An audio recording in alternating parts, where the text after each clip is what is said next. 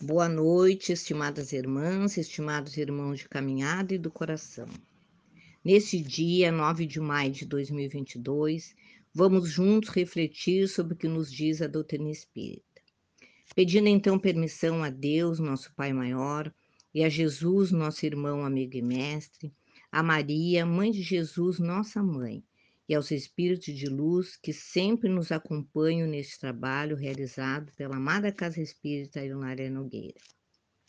Hoje me coube trazer a leitura e lição do capítulo 6, O Cristo Consolador, da Instruções dos Espíritos. O tema é sobre a chegada do Espírito da Verdade, ditado por O Espírito da Verdade, Paris, 1860.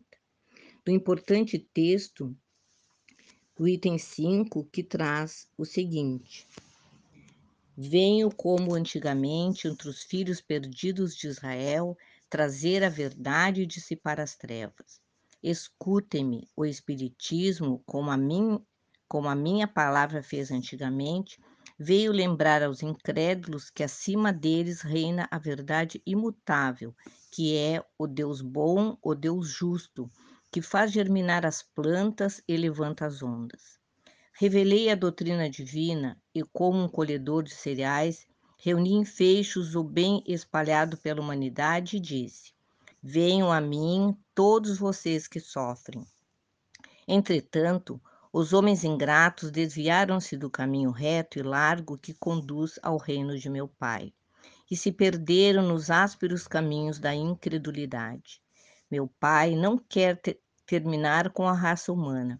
Ele quer que, ajudando-se uns aos outros, mortos e vivos, ou melhor, mortos segundo a carne, pois a morte não existe. Socorram-se mutuamente e que se ouça clamar não mais a voz dos profetas e dos apóstolos, mas sim a voz daqueles que já desencarnaram, dizendo: Orem e creiam pois a morte é o renascimento e a vida é a prova que foi escolhida por vocês e durante a qual as virtudes devem crescer e se desenvolver como cedro. Homens fracos que compreendem suas próprias ignorâncias. Não afastem a rocha que a bondade de Deus colocou em suas mãos para iluminar. Desculpa Homens fracos, que compreendem sua própria ignorância, não afastem a tocha que a bondade de Deus coloca em suas mãos para iluminar o caminho e reconduzi-los como crianças perdidas aos braços do Pai. Sinto muita compaixão pela miséria em que se encontram e pela fraqueza imensa que demonstram para não estender a mão em socorro aos infelizes desgarrados que vendo o céu caem no abismo do erro. Acreditem, amem e meditem sobre todas as coisas que são reveladas. Não misturem o joio com a boa semente e nem as mentiras ilusórias com as verdades. Espíritas, amem-se, eis o primeiro ensinamento. Instruam-se, eis o segundo. Todas as verdades se encontram no cristianismo no cristianismo. Os erros que nele encontramos são de origem humana. Do além-túmulo, que muitos acreditam vazio, vozes gritam: Irmãos, a morte não existe. Jesus é o vencedor do mal, sejam vocês os vencedores da incredulidade. Como vimos, é um texto maravilhoso e, como sempre, a nossa reflexão é necessária sobre tudo que nós estamos aprendendo. E para ilustrar um pouco esse, a leitura de hoje, eu vou ler também um texto do livro Busca e Acharás, dos Espíritos Emmanuel e André Luiz, psicografado por, pelo Chico Xavier. O título é Página Estimulante. Declare-se você de alma ferida, entregue-se ao desgosto perdendo tempo.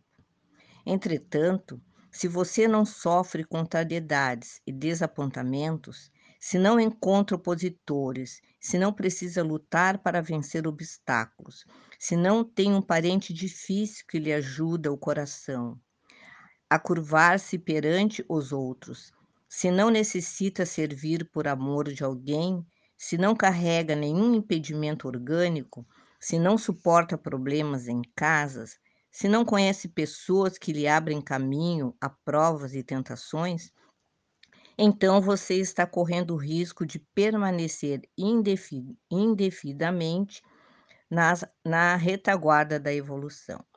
Lembre-se, a obra-prima de escultura é arrancada ao bloco de pedra pelo artista, a golpes de buril. Igualmente, nós outros, sem o concurso da dificuldade e do sofrimento, não seremos arrebatados ao mármore dos impulsos primitivistas.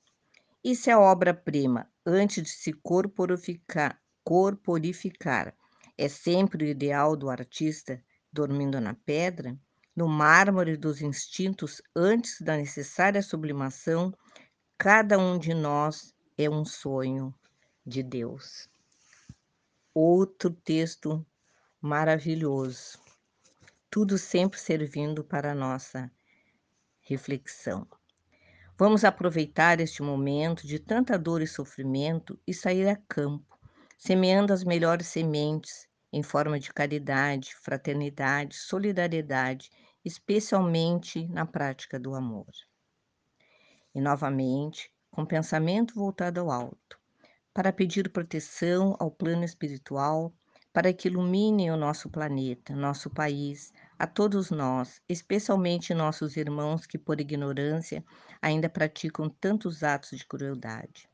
Pedir também que todos os nomes que foram registrados no caderno sejam abençoados, que as águas que se encontram em casa e também em todas as fontes sejam fluidificadas com o bálsamo da cura dos males físicos e espirituais.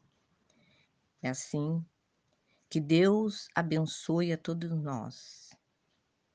Fiquem em paz, que assim seja. Um abraço fraterno.